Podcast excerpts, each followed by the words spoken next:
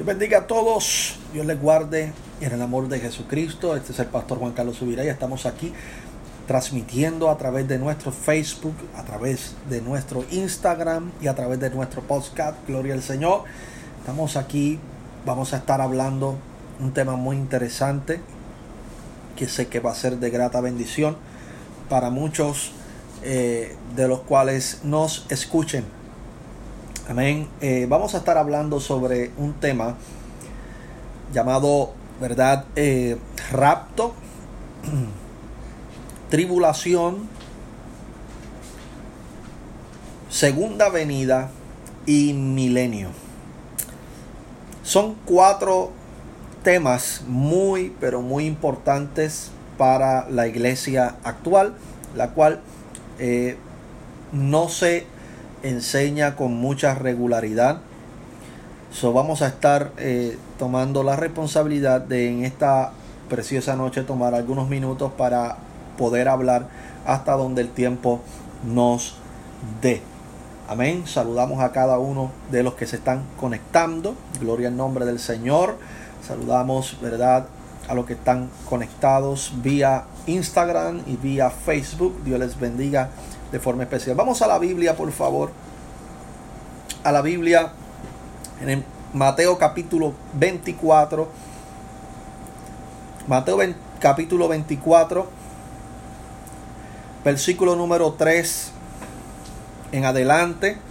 Vamos a estar leyendo algunos versículos para ponernos en el foco eh, profético sobre lo que la Biblia habla sobre estos cuatro eventos. Dice la palabra en su santo nombre. Y estando él sentado en el monte de los olivos, los discípulos se acercaron aparte diciendo, dignos, ¿cuándo serán estas cosas? ¿Y qué señal habrá de tu venida y del fin del siglo?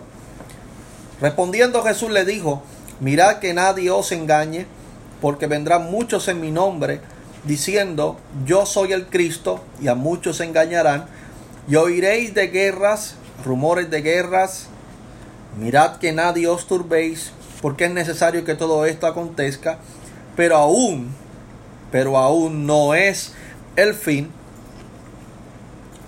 porque se levantará nación contra nación y reino contra reino, y habrá pestes y hambres y terremotos en diferentes lugares.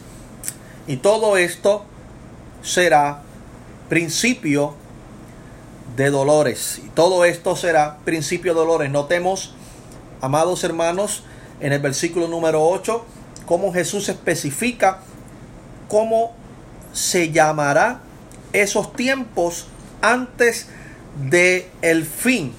En los tiempos antes del fin se le llama principio de dolores. Por lo tanto, amados hermanos, tenemos que saber diferenciar una cosa de la otra, porque hoy en día todo el mundo confunde. Amén. Por ejemplo, el fin del mundo eh, lo confunde, eh, ¿verdad? Y comienzan a decir, ¿verdad? Que se va a acabar el mundo y que todo esto, y que va a llegar el final del mundo y que la civilización va a terminar y todo ese tipo de cosas. Nada de eso es así. Cuando la Biblia habla del fin, habla del fin de una etapa o de una sección de tiempo. So, literalmente, amados hermanos, la Biblia claramente se especifica y dice claramente, Jesús especifica cómo se van a llamar los tiempos antes del rapto, antes de la gran tribulación, antes de eh, la segunda venida de Cristo y antes del milenio, se le llamará principio dolores. ¿Qué son los tiempos actuales? Los cuales estamos viviendo son tiempos de dolores de parto.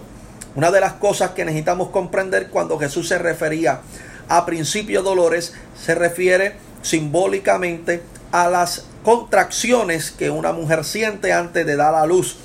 O sea, los tiempos que estamos viviendo, amados hermanos, son tiempos de dolores de parto, de contracciones que nos están anunciando, ¿verdad? Eh, que se acerca un evento que es muy, pero muy importante para la iglesia, que la iglesia actual ha olvidado, ya casi no se predica sobre eso, ya casi no se habla sobre eso, y es el rapto o el arrebatamiento. Cuando nosotros hablamos de las señales que van a anteceder el rapto o el arrebatamiento, que es el prácticamente es lo mismo. La única diferencia que arrebatamiento aparece en la Biblia y la palabra rapto es una palabra que se utiliza para explicar de cierta manera lo que significa el arrebatamiento. Así que cuando nosotros vemos las señales que anuncian o que nos señalan que ya se está acercando el gran evento, el arrebatamiento de la iglesia, Jesús comienza a contestarle la pregunta a sus discípulos cuando le hacen la pregunta, dinos cuándo serán estas cosas y qué señal habrá de tu venida y del fin del siglo. Jesús le responde, mirad que nadie os engañe. So, mire la primera señal. La primera señal que Jesús eh, revela y denota como una de las señales que nos van a mostrar que ya se está acercando el tiempo de ser arrebatados por Dios hacia, hacia el cielo, ¿verdad? El tiempo de que la iglesia sea arrebatada para el cielo está cercano. So Jesús dice, mira que nadie te engañe. So el engaño va a ser una de las cosas más pero más notables y más latentes en el periodo antes del rapto, en el periodo del principio de los dolores. Otra de las señales, señal número dos, es porque vendrán muchos en mi nombre, diciendo, yo soy el Cristo, y a muchos engañarán. O sea, van a haber falsos Cristos. Y eso ya lo hemos estado observando a través de dos mil años. Se ha levantado muchos falsos Cristos dentro de la historia. Y en estos tiempos más que nunca, porque la tecnología pues nos ayuda a visualizar otras partes del mundo y de esa manera podemos ver que hay en este momento activamente hay sobre siete individuos que alegan ser Jesús. Y a muchos engañarán. Es preciso ver cómo la gente sigue a estos individuos creyendo ese gran ¿verdad? Siendo engañados por esos falsos cristos. Una de las señales que son las más problemáticas es que el versículo 6 dice, y oiréis de guerras y rumores de guerras. Mirad que nadie os turbéis. Mirad que no os turbéis porque es necesario que todo esto acontezca, pero aún no es el fin. So, las guerras y los rumores de guerra siempre han sido eventos que han estado en toda la historia de la humanidad, tanto desde el principio como hasta el tiempo actual. Pero fíjese que Jesús es bastante claro cuando nos habla y oiréis. Habla en un sentido plural, o sea, va a ser, no solamente va a ser una guerra o no solamente se va a oír un rumor, sino van a haber muchas guerras y muchos rumores de guerra al mismo tiempo. Y estos eventos, amados hermanos, solo son o pueden ser observados en el tiempo de la tecnología actual. So Jesús realmente está hablando a esta generación a la generación tecnológica, la cual tiene accesibilidad a todas estas cosas, a toda la información y a todos los eventos que están ocurriendo alrededor del planeta. Y de esa manera, amados hermanos, el Señor señaló esta época para decirnos a nosotros que íbamos a oír de guerras y de rumores de guerras. Y ahora mismo estamos envueltos en una situación bastante tensa. Amén. Eh, que muchos, pero muchos estudiosos, politólogos eh, y este tipo de personas analistas que se pasan analizando todo este tipo de temas, están hablando claramente que estamos a punto de una tercera guerra mundial. Estamos a punto de un evento catastrófico en la humanidad. Estamos a punto de sufrir, amén, un gran, un gran, pero un gran evento que marcará la historia de la humanidad como nunca antes.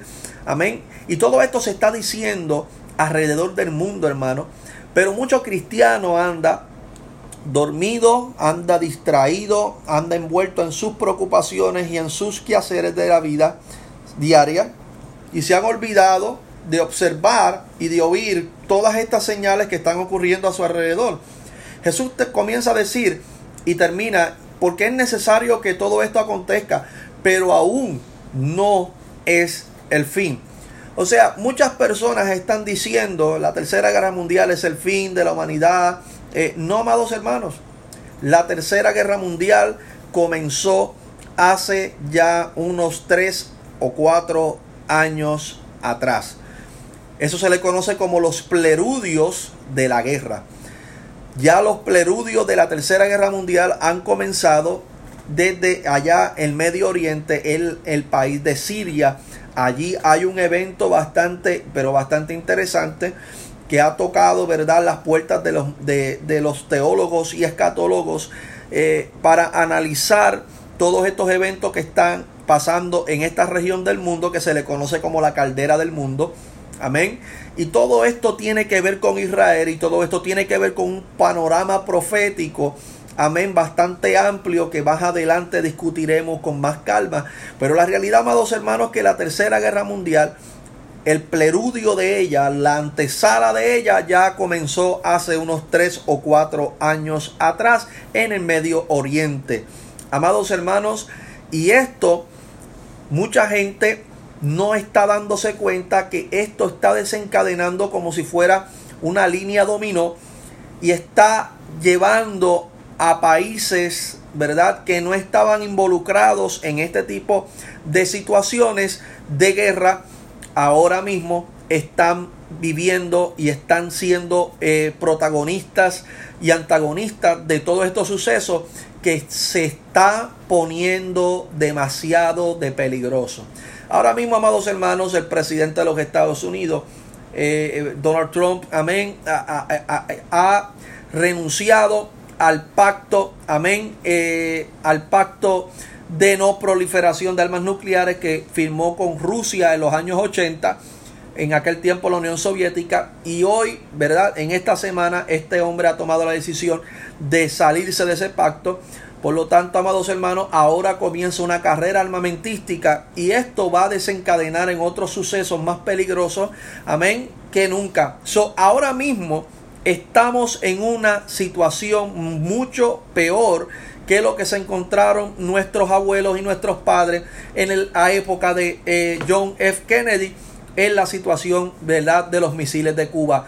Y todo esto, amados hermanos, ahora mismo es esta situación que está ocurriendo es mucho peor de lo que nuestros abuelos y padres vivieron y experimentaron hace más de 40, 50 años atrás. So, todos estos acontecimientos que han pasado y que han llegado hasta este momento son sucesos donde no podemos turbarnos. La iglesia tiene que permanecer firme, tiene que permanecer enfocada y tiene que conocer qué es lo que está pasando y para qué está pasando todo esto y cuáles son las señales que nosotros tenemos que distinguir de entre todos los acontecimientos para nosotros saber cuán cerca está el arrebatamiento y el rapto de la iglesia.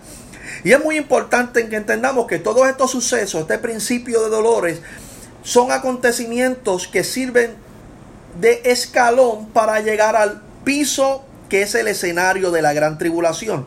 Eso es muy importante que comprendamos, amén, que cada suceso profético nos está llevando más cerca de el evento que tanto la iglesia tiene y debe estar preparada y esperando, que es el arrebatamiento de la iglesia. Cuando nosotros hablamos el versículo número 7, sigue diciendo, porque se levantará nación contra nación y reino contra reinos o sea, van a haber conflictos bélicos, van a haber situaciones bélicas en el mundo, pero estas situaciones bélicas cuando ocurren, cuando ocurre una guerra mundial o global, como pasó en la Primera y Segunda Guerra Mundial, siempre hay o se desencadenan otras situaciones aisladas o fuera de este evento de guerra, pero que son directamente producidos por esta situación. Cuando hay una guerra global, ocurre que todo el mundo comienza a empobrecer y de esta manera, amados hermanos, comienzan a surgir nuevas enfermedades, comienzan a surgir, ¿verdad? Países que empiezan a sufrir hambres, amén, o hambrunas, eh, y otros incidentes naturales como los terremotos en diferentes lugares. Muchas personas dirán, pero es que siempre la tierra ha temblado, pastor. Sí, pero una cosa es que la tierra tiemble y otra cosa muy diferente es que tiemble con la frecuencia que está temblando ahora mismo. Está temblando como nunca antes en la historia en diferentes partes del mundo, principalmente en el en la área del Pacífico donde está el, anillo del fuego, que es el área más activa telúricamente de todo el planeta Tierra. Pero lo más increíble es que hay unas zonas que nunca había temblado con la frecuencia que está temblando ahora. Y todo esto, amados hermanos, son incidentes que a lo mejor la gente no le presta ninguna atención porque piensa que esto siempre ha ocurrido, pero no con la frecuencia que está ocurriendo ahora. So, Jesús le llama a estos eventos desde el versículo 4 al versículo número 8, le llama y todo esto será principio de dolores. Mucha gente se está muriendo ya y siente, ¿verdad?, eh, que este es el final, pero realmente, amados hermanos, el final todavía no va a llegar, sino que va a ser el final de la iglesia sobre la tierra. Es otro suceso muy diferente. La iglesia se está enfrentando al tiempo final de su presencia en la faz de la tierra. Y es una de las cosas, amados hermanos, las cuales muchos de ustedes tienen que tomar con mucha seriedad. ¿Por qué? Porque si usted se considera parte de la iglesia cristiana, usted se considera pueblo de Dios, usted tiene que estar en este momento bastante atento y bastante enfocado en que la iglesia del Señor va a ser levantada en cualquier momento. ¿Por qué en cualquier momento, pastor? Si hemos estado esperando dos mil años para que este evento ocurra, amados hermanos, es que estipulado en la palabra está no me acuerdo en este momento la base bíblica, pero está en el libro del profeta Osea o el profeta Amos, cuando Dios claramente le dice que después de dos días te levantarás. So, fueron determinados dos mil años sobre esta época de la gracia para que ocurra el arrebatamiento. So, pastor, ya ha ocurrido más de dos mil años. Sí, porque ahora mismo estamos en un momento de gracia. Y es importante que usted entienda, amados hermanos, lo que es la gracia de Dios. La gracia de Dios, amén, es algo que no merecemos. Amén. Es algo que no merecemos y que nosotros necesitamos comprender que es por gracia, hermano. La gracia de Dios está como nunca antes, amén, sobre la faz de la tierra, brindándonos la oportunidad de que los que faltan por llegar lleguen al conocimiento del el Evangelio. Una de las cosas, amén, que nosotros necesitamos comprender, ¿cuánto tiempo falta, pastor? Bueno, la Biblia es clara, aquí mismo en el libro de Mateo, capítulo 24, amén. En el versículo número 34, vamos a, vamos a leer del versículo 32, capítulo 24 de Mateo, versículo 32 dice, ¿cuánto tiempo falta para el rapto? Mire lo que dice la Biblia. De la higuera aprender la parábola cuando ya su rama está tierna y brotan las hojas, sabéis que el verano está cerca. La higuera simboliza Israel. Una de las cosas que nosotros necesitamos comprender es que Israel es esa higuera. Y cuando sus hojas comienzan a brotar, eso significa o simboliza los acontecimientos proféticos que están ocurriendo sobre esta nación y la advertencia, sabéis que el verano está cerca, o sea, el verano simboliza el arrebatamiento. Así que cuando veamos ciertos cumplimientos proféticos sobre el pueblo de Israel, la iglesia tiene que estar preparada para el verano y el verano simboliza el arrebatamiento de la iglesia. Sigue diciendo el versículo 33, así también vosotros, cuando veáis todas estas cosas, conocéis que está cerca a las puertas. So, amados hermanos, Hace dos mil años Dios lleva cumpliendo su programa profético sobre la nación de Israel, que es su pueblo terrenal. Y la iglesia ha estado observando por dos mil años ciertos sucesos históricos y uno de los más importantes proféticamente que es mencionado en el libro del profeta Ezequiel capítulo 37, el Valle de los Huesos Secos, cuando Dios le dice a, Ezequiel, vivirán estos huesos, y Ezequiel le dice, tu Señor tú solo lo sabes, y el Señor le dice, profetiza sobre estos huesos y vivirán.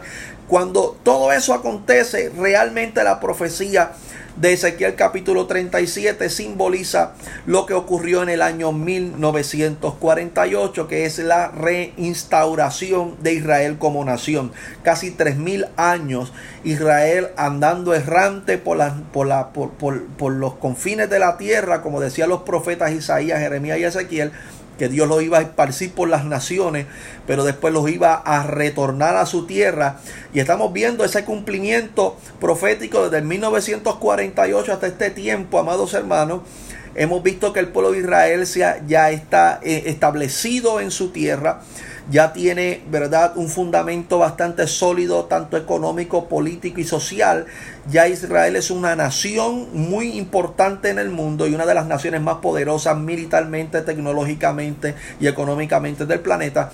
De esta manera podemos ver el cumplimiento de la profecía del Valle de los Huesos Secos en el 1948, ya Israel establecida como nación y hoy en día estamos viendo un Israel que antes andaba errante, pero ahora regresó a su tierra y siguen regresando y seguirán retornando como parte del programa profético de Dios para este pueblo. Pero esto, como dice Jesús, cuando veáis todas estas cosas, conoced que está a las puertas. So ya Jesús está a las puertas hace prácticamente desde 1948, cuando vimos el cumplimiento prácticamente el cumplimiento, el 99.9% del cumplimiento de la profecía de Ezequiel capítulo 37. Desde el 1948 Jesús está a las puertas por llegar. So, una de las cosas que usted tiene que entender, amados hermanos, es que Jesús dice en el versículo 34, de cierto os digo, cuando Jesús utiliza de cierto os digo, quiere afirmar y reafirmar algo muy importante, que no pasará esta generación hasta que todo esto acontezca. Esto es bastante interesante porque Jesús le gustaba hablar mucho en parábola y le gustaba utilizar siempre unas simbologías. Las simbologías eh, tienen uno que ver a través de ellas, identificar cuál es el patrón y hacia dónde nos quiere llevar. So, generación no solamente, ¿verdad?, significa una, ¿verdad?, una sociedad o una familia que desarrolla una generación en 40 años, porque Literalmente una generación son 40 años, pero Jesús no estaba hablando de una generación de 40 años, sino estaba hablando de una generación. Si usted se pone a contar, Jesús dijo que no pasará esta generación hasta que todo esto acontezca.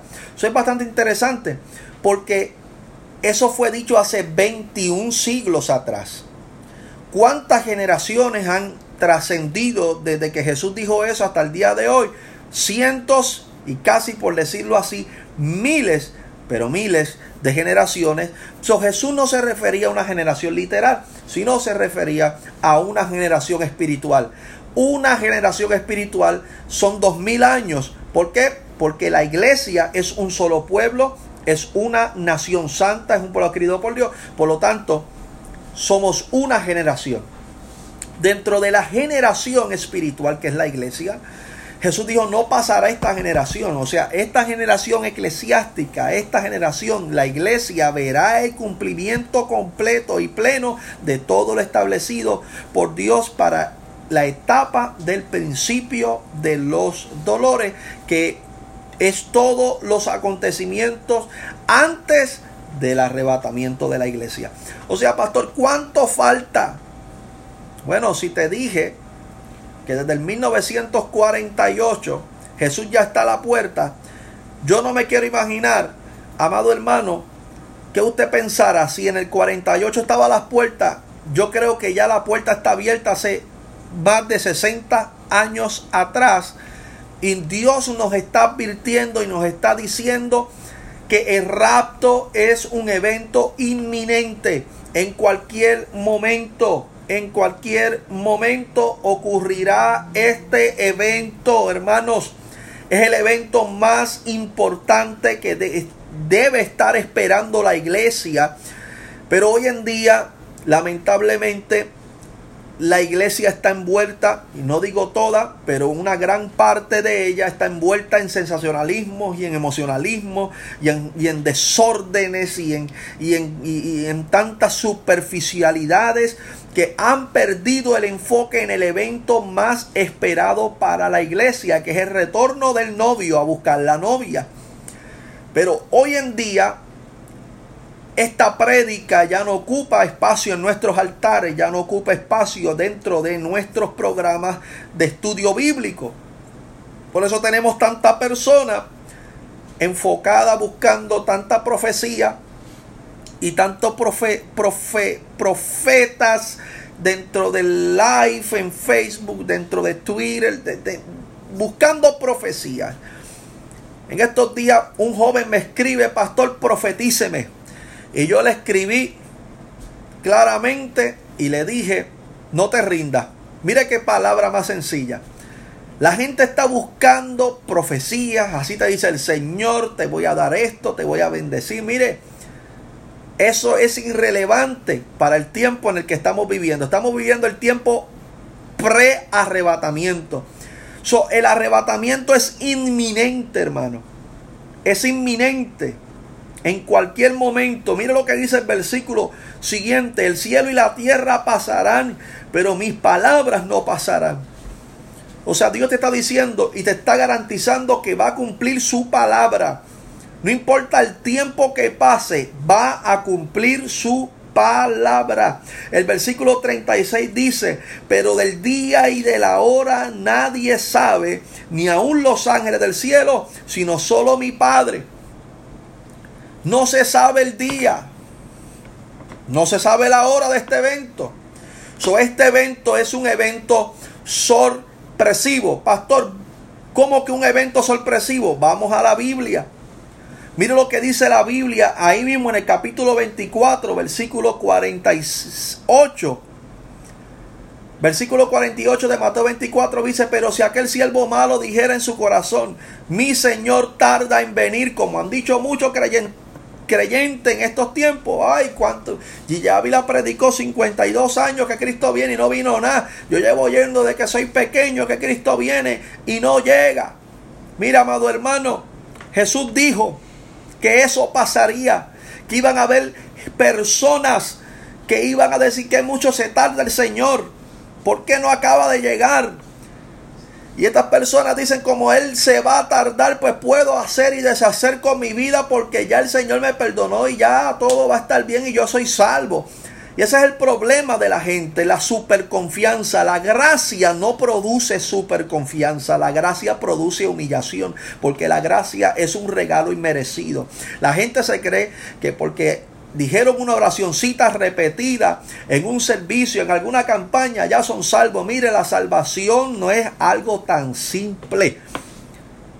No es tan simple como decir, Señor, perdona mis pecados, lávame con tu sangre. No es tan simple. Esa es la mentira más grande que han predicado por tantos años. Que una oración que usted repite te va a hacer salvo. Eso es mentira. Eso no está en la Biblia. En ninguna parte de la Biblia dice que si tú repites la oración que hace el predicador vas a ser salvo. La Biblia dice que si confesares con tu boca que Jesucristo es el Señor, dice, serás salvo. No dice, eres salvo. Serás. Serás porque somos salvos por fe. Somos salvos por gracia. Somos salvos por la justicia de Dios. No porque yo diga que soy salvo. La salvación no se dice. Se tiene que mostrar evidencia.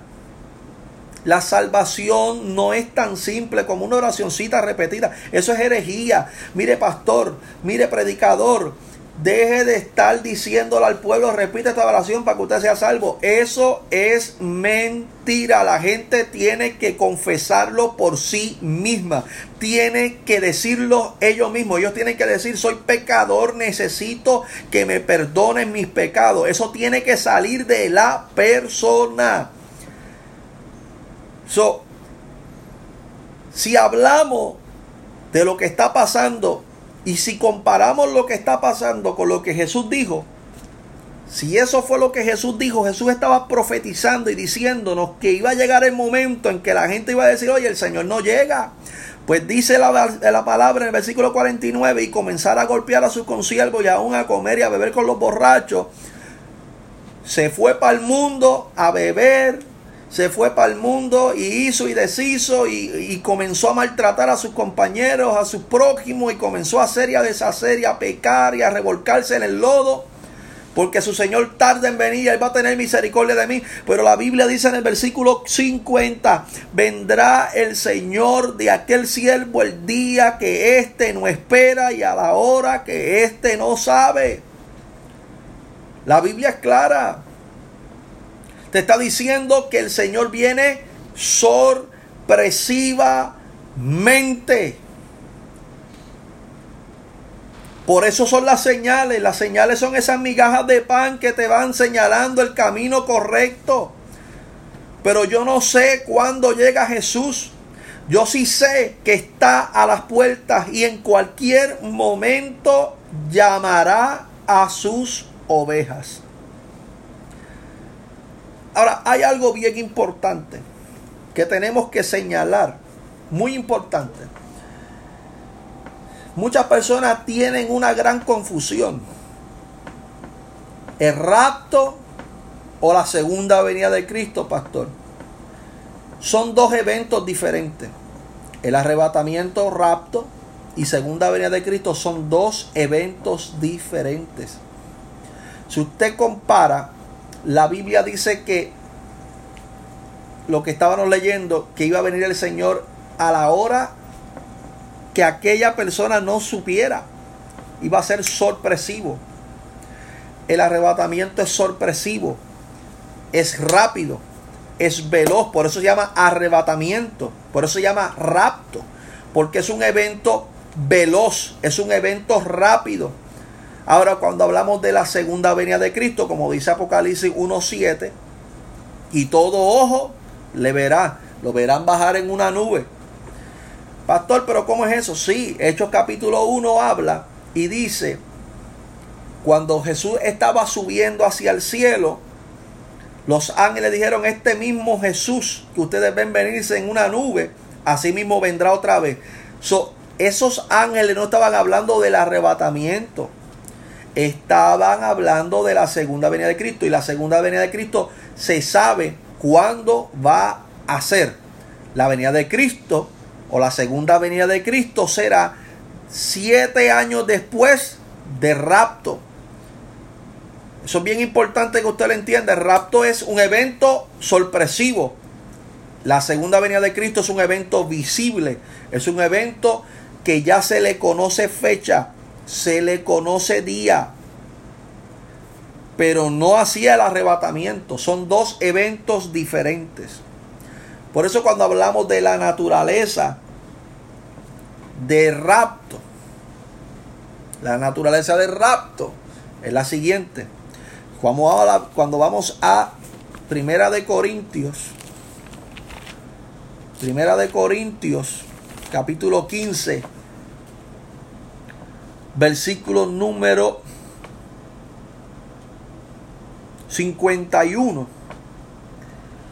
Primera de Corintios 15, 51 dice, he aquí os digo un misterio no todos dormiremos, pero todos seremos transformados en un momento. Escuche bien, en un momento, en un abrir y cerrar de ojos. Mm. A la final trompeta, porque se tocará trompeta y los muertos serán resucitados incorruptibles y nosotros seremos transformados pero fíjese que dice el 52 en las primeras oraciones, en un, en un momento, en un abrir y cerrar de ojos. El arrebatamiento es un evento que dura segundos, que dura milésimas de segundo. Un momento, cuando lo analizamos y definimos, un momento son tres segundos. De dos a tres segundos, eso es un momento. Pero cuando hablamos de un abrir y cerrar de ojos, el apóstol Pablo lleva aún más profundo esta revelación. ¿Por qué? Porque un abrir y cerrar de ojos se ha calculado que se tarda tres milésimas de segundo. So, escuche bien, escuche bien, escuche bien. Si eso en un momento,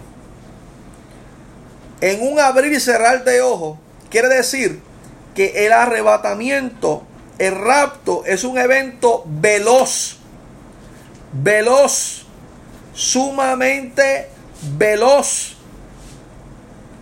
So, mucha gente estará durmiendo, mucha gente estará en el templo, mucha gente estará trabajando y cuando abra su ojito y lo vuelva a cerrar en tres milésimas de segundo, ya Cristo habría llegado y llevado a toda su iglesia en menos de tres milésimas de segundo hacia el cielo y hacia la boda del Cordero.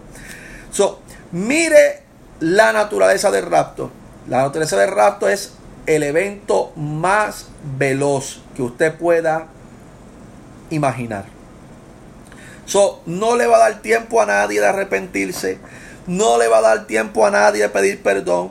No le va a dar tiempo a nadie de reconciliarse. No le va a dar tiempo a nadie.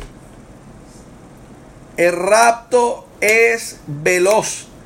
So tú tienes que estar preparado. Como Jesús, ¿verdad? Nos estaba hablando en la parábola del capítulo 25 de las 10 vírgenes. Cuando Jesús claramente habló de que habían 10 vírgenes, 5 prudentes y 5 insensatas. 5 prudentes preparadas con aceite y 5 insensatas que tenían poco aceite. Pero ¿qué pasó? Se oyó un murmullo a la medianoche. Ahí viene el novio, salida a recibirle. ¿Qué hizo? Se abrió la puerta, las que estaban listas entraron y las que no estaban preparadas se quedaron fuera. Así será el rapto.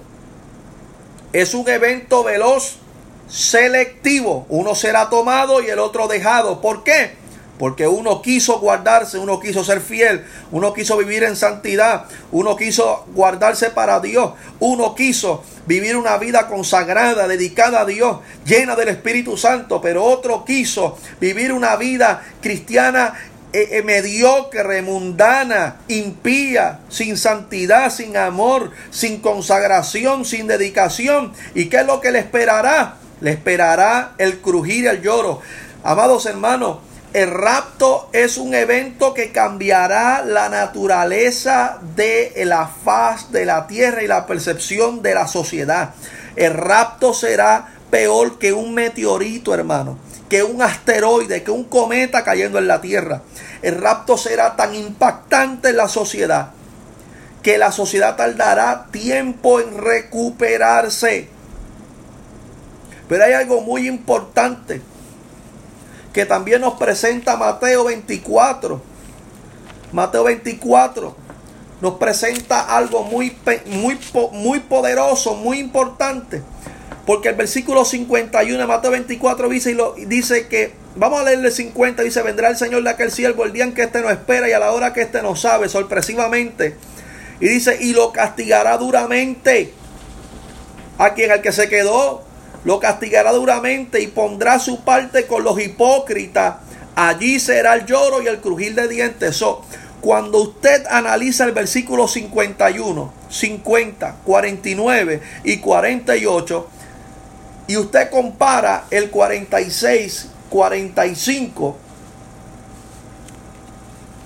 cuando se compara el siervo fiel y el siervo infiel, el siervo fiel es el consagrado, el que se guarda el que busca de Dios, el que se santifica, el que vive una vida consagrada a Dios.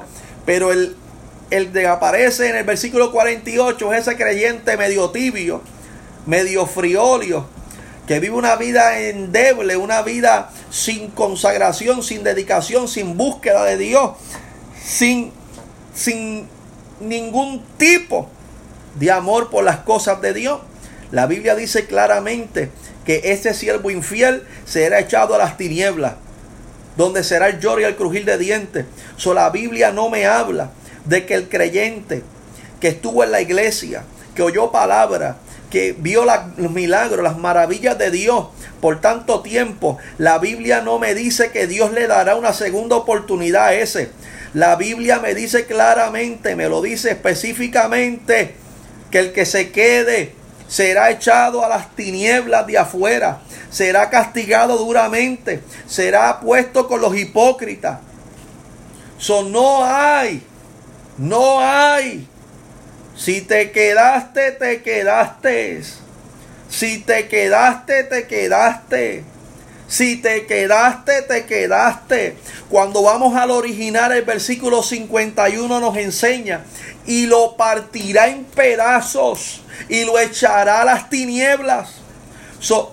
la Biblia me está diciendo que aquel que se quede, ese siervo infiel, ese siervo ingrato, ese siervo que no se guardó, que no vigiló, que no mantuvo una vida santa delante de Dios, ese no tendrá una segunda oportunidad. So, pastor, entonces, ¿por qué la gente habla de los decapitados? Los decapitados nunca vivieron la experiencia de estar en la iglesia y consagrarse y dedicarse y oír la palabra. Vamos a Hebreos capítulo 6. Hebreos capítulo 6 me arroja aún mucha más luz sobre esta situación, porque hay tanta gente confundida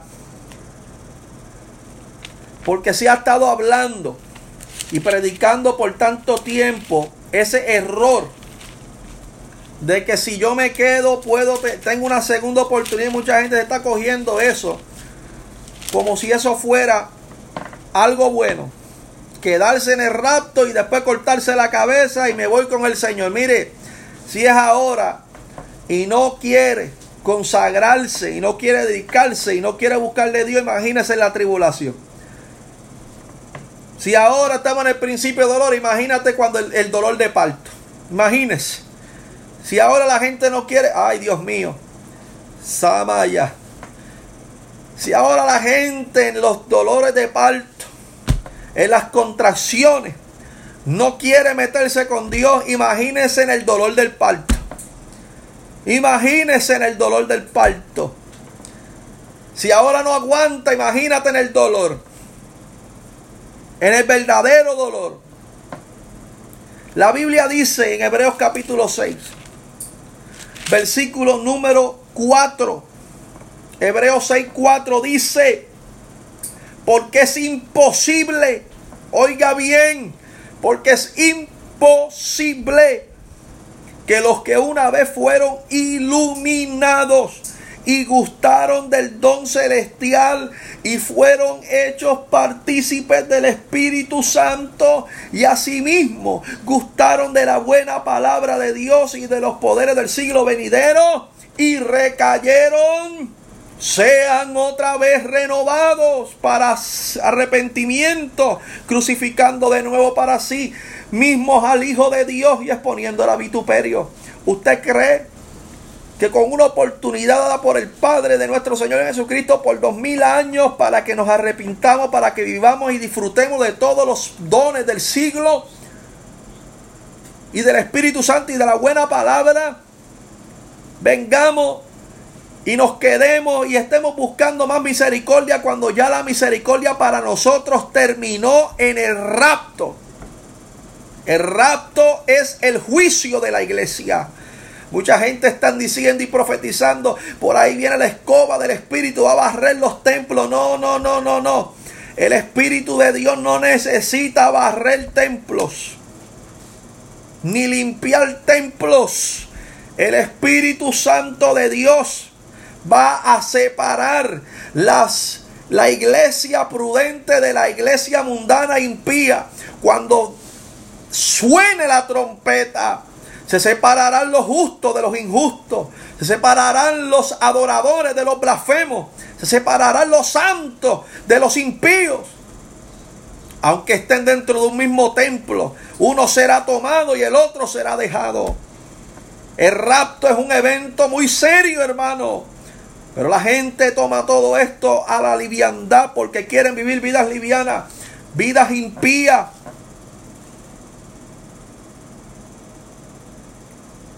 Aleluya. Yo siento el Espíritu de Dios. Si tú estás dentro de un templo y has sido tocado, ministrado por el Espíritu Santo y has oído la buena palabra, no hay otro sacrificio para arrepentimiento. O sea, tú no vas a volver a crucificar a Cristo otra vez para que te dé la oportunidad de arrepentirte.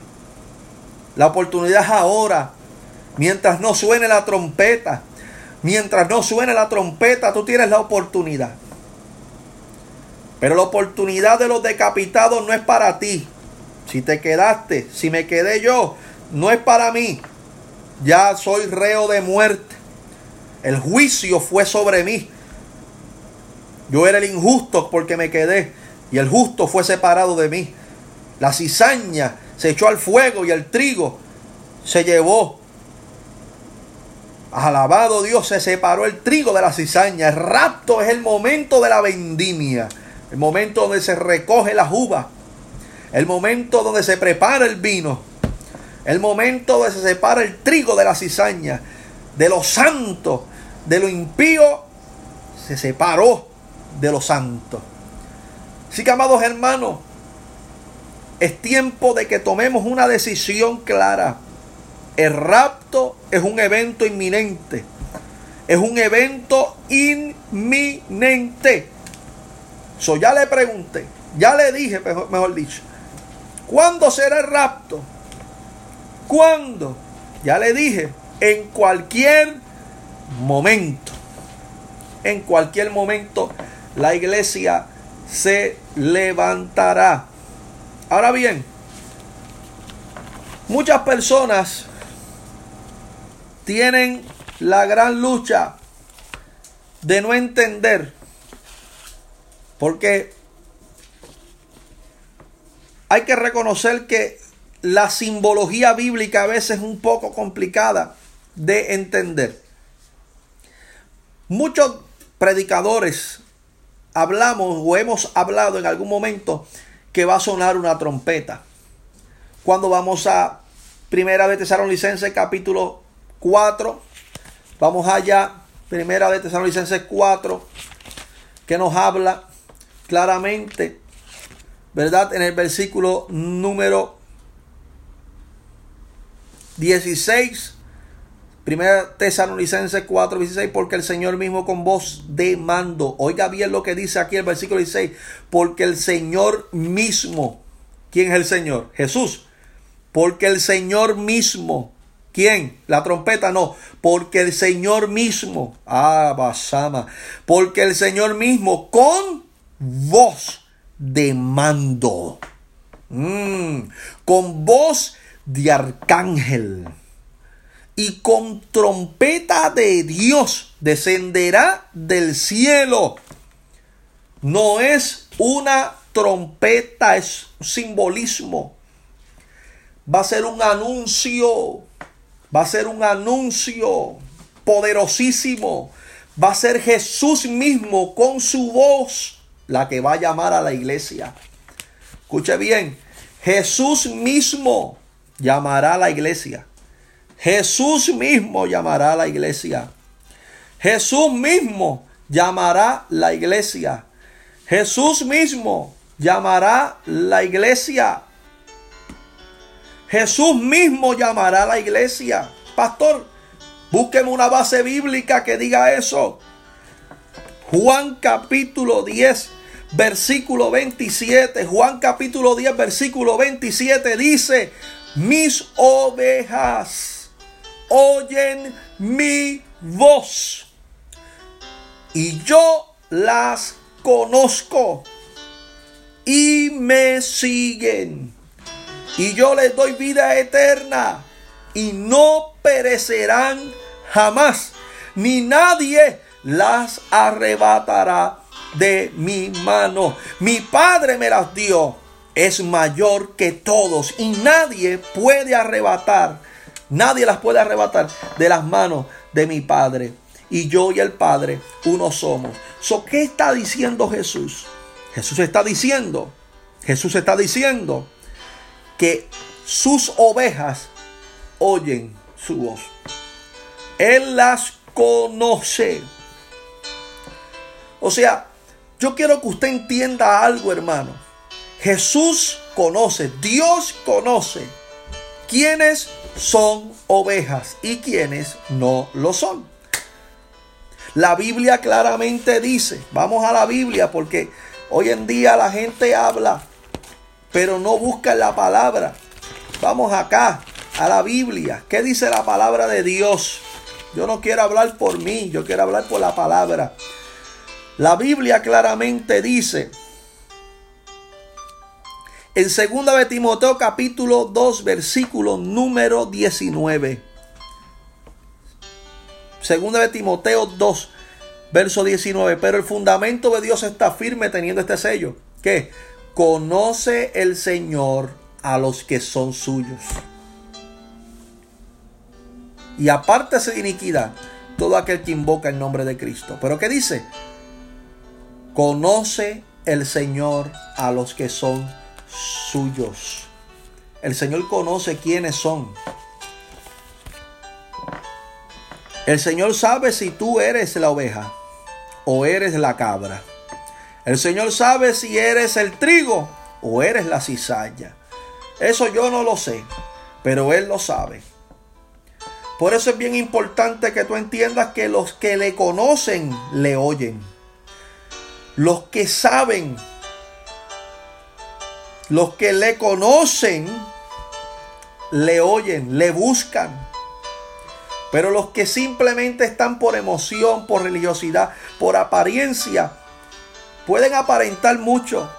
Pero amados hermanos, el día del arrebatamiento, cuando Jesús llame a sus ovejas, las ovejas del Señor van a ir donde Él. Yo no sé si alguien me está entendiendo en este momento. Pero si tú eres oveja, cuando Él llame a las ovejas, las verdaderas ovejas van a oír la voz. Serán las únicas serán las únicas que oirán su voz. Nadie más lo oirá, solo sus ovejas porque sus ovejas oyen su voz. Las únicas capaces de oír su voz son sus ovejas. Entonces te pregunto, ¿eres tú oveja? ¿Eres de las ovejas del Señor? ¿Qué eres? ¿Quién eres? Rapto es inminente. Es inminente. Es inminente, hermano. El rapto es inminente. Abasamaya es inminente. Es un evento que en cualquier momento puede ocurrir. El problema, como me decía el Señor, mi pueblo no está preparado.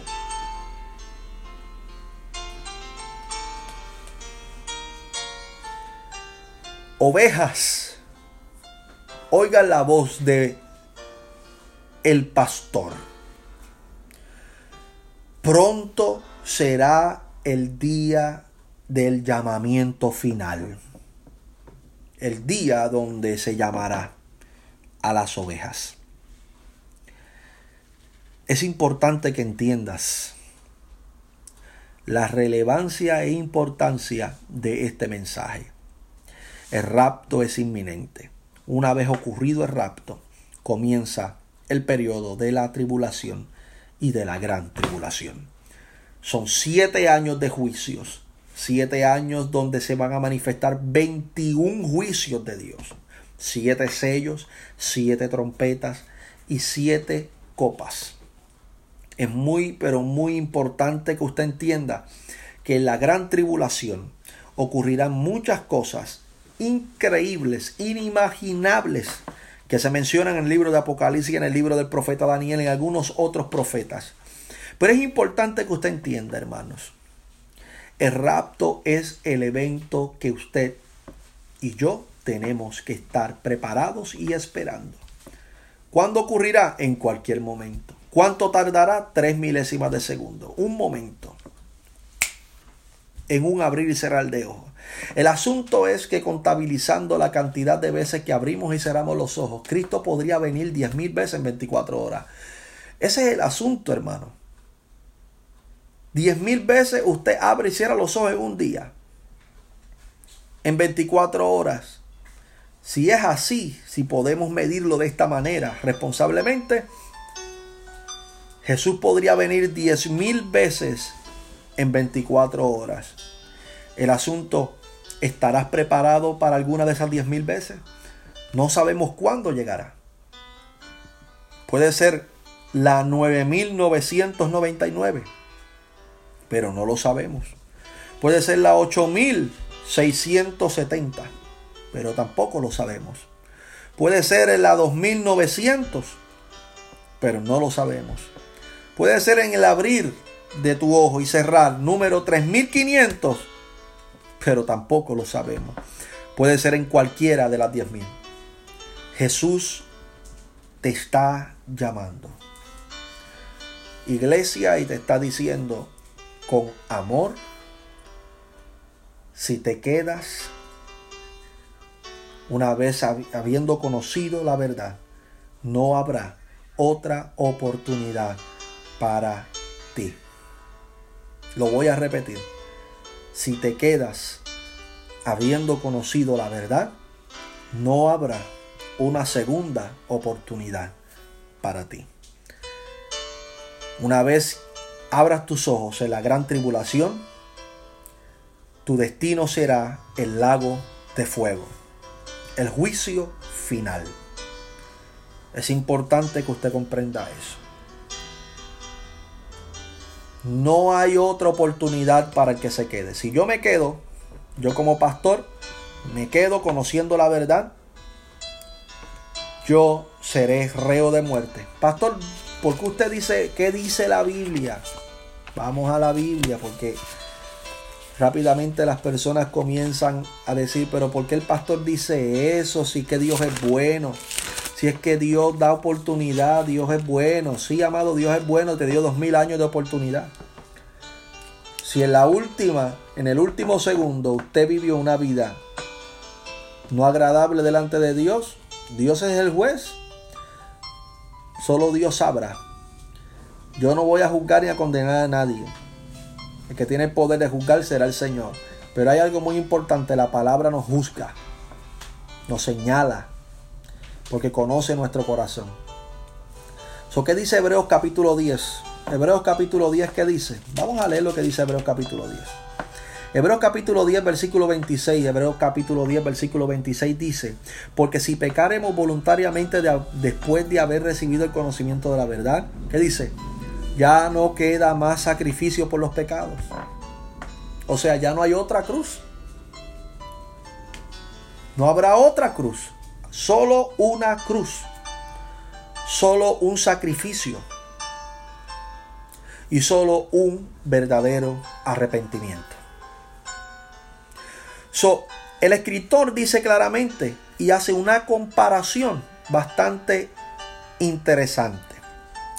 Cuando dice en el versículo número 27, ¿qué pasa con el que se quede una vez el rapto ocurra?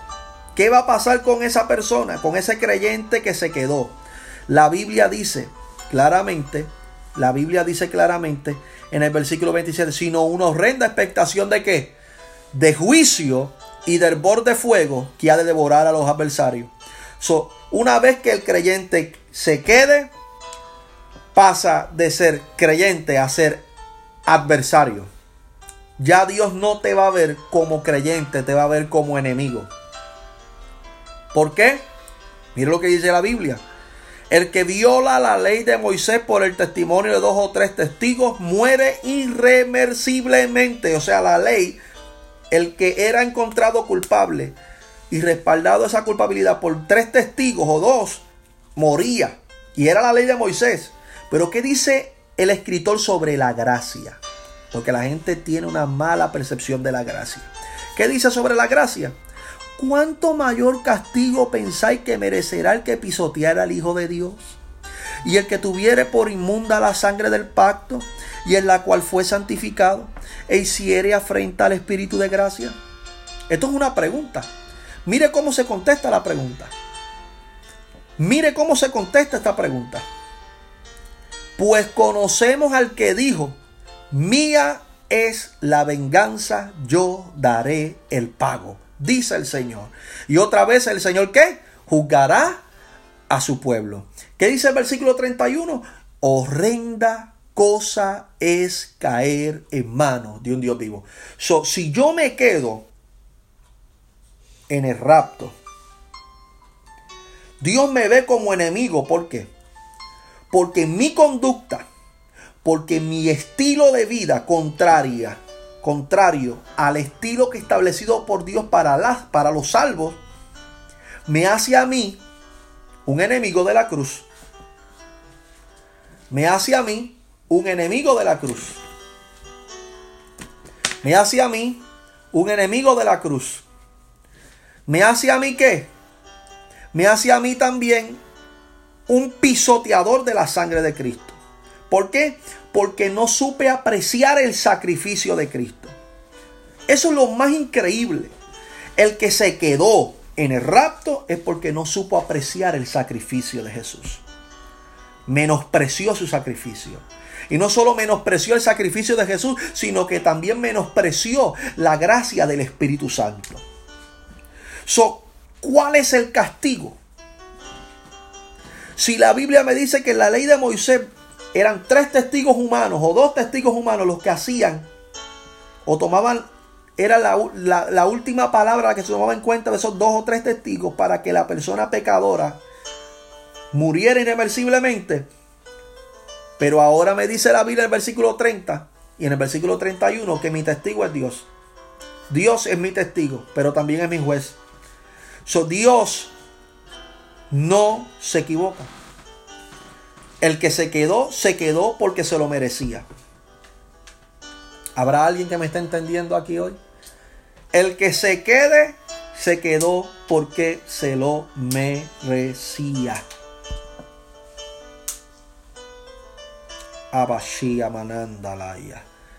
El que se quedó, se quedó porque se lo merecía.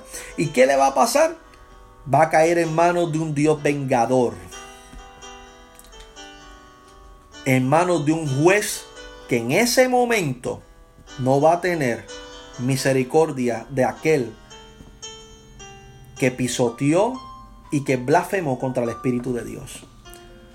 Eso es importante que usted entienda hermano, el rapto es un evento de juicio para la iglesia.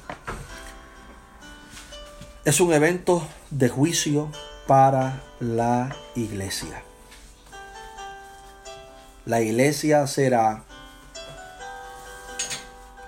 estremecida fuertemente en ese momento. No sé cuándo pueda ocurrir. Sé que va a ocurrir en cualquier momento. Es inminente. El asunto es, ¿oirás la voz del Señor cuando llame? Porque solo sus ovejas la oirán. Solo sus ovejas. Solo sus ovejas oirán su voz. Si no eres oveja, no la oirás. So, la Biblia nos aconseja que oremos en todo tiempo, que oremos sin cesar y que velemos para que seamos tenidos por dignos de escapar. La iglesia no va a pasar por la gran tribulación. Hay mucha gente predicando eso, eso es falso. No pasa por la gran tribulación. La iglesia se levanta antes de la tribulación. Pastor, ¿y cómo usted puede decir eso? Apocalipsis 3:10 por cuanto has guardado la palabra de mi paciencia, yo también te guardaré de la hora de la prueba que ha de venir sobre los moradores de la tierra. Sobre el Señor va a ser distinción. El rapto es la distinción, donde separa a su pueblo de el mundo donde van a descender todos los juicios tan terribles que Dios va a derramar sobre la humanidad. Es importante, amados hermanos, que usted entienda. Dios va a vengar el sacrificio menospreciado de su Hijo. Lo va a vengar, hermano. Dios es justo. Es un justo juez. Y si hubieron personas que pudieron vencer y llegarán, no tendrás tú excusas de Ay, que yo no pude llegar porque es que tuve este problema. No, no habrá excusa delante de Dios. El juicio de Dios caerá sobre ti si te quedas. Por eso es importante que entiendas el mensaje de esta noche. Pronto se acerca el llamamiento final, donde el Señor separará las vírgenes prudentes de las insensatas. Abre tus ojos, iglesia. Piensa, medita y reflexiona sobre esta palabra. Luego estaremos haciendo otro live para hablar sobre la tribulación y el milenio y la segunda venida de Cristo ya con más, más contextualmente. Pero este tema del rapto es muy importante. Y es importante que usted entienda que puede ser mientras duermes, puede ser mientras te levantes, mientras estés trabajando, mientras estés en el restaurante mañana, mientras estés caminando hacia algún lugar. El Señor no va a esperar por ti.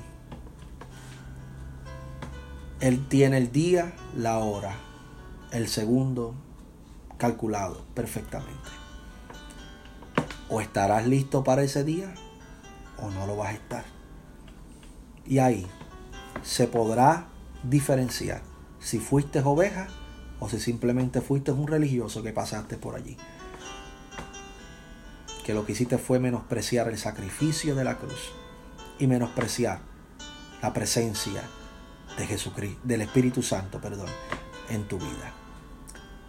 Dios te bendiga, pastor. Amén. Wilson. Dios te bendiga mucho. Adelante.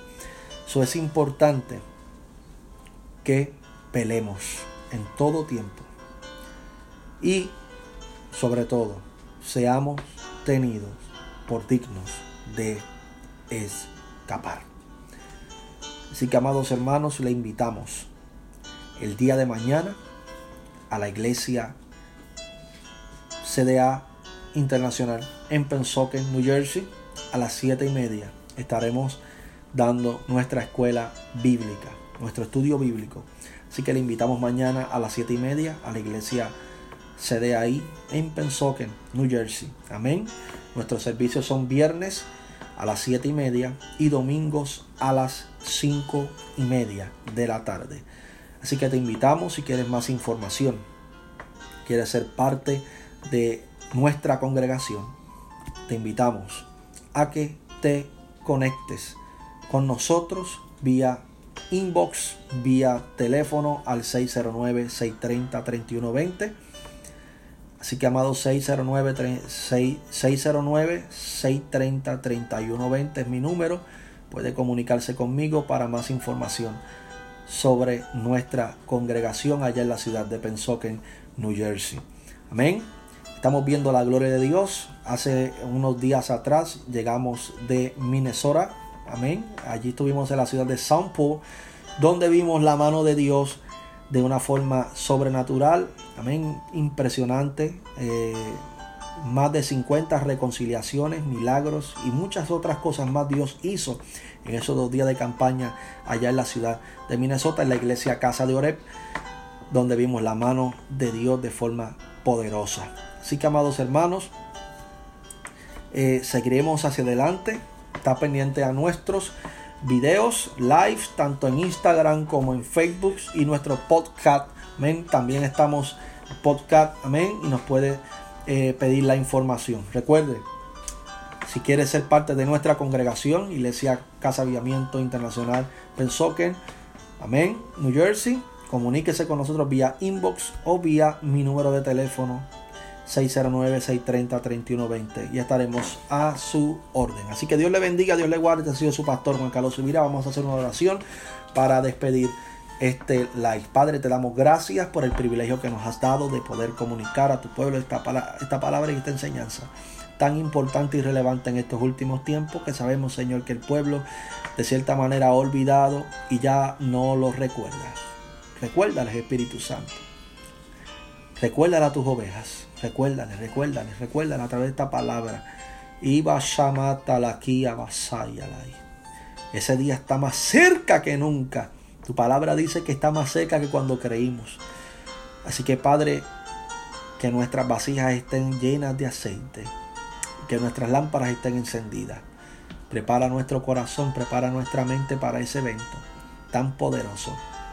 Engrandécete como siempre en nuestra vida. Toma nuestra debilidad y manifiéstate y glorifícate en tu gracia. Ayúdanos, Señor, a superar cualquier adversidad que podamos estar viviendo. Yo sé que hay hermanos que tengan peticiones, situaciones. En este momento yo sé que tú estás obrando conforme a tu voluntad. Damos gracias, Señor, porque tú eres fiel y para siempre son tus misericordias. Así que, amados hermanos, recuerda compartir este live y recuerda, rendirse no es una opción. Dios te bendiga y Dios te guarde.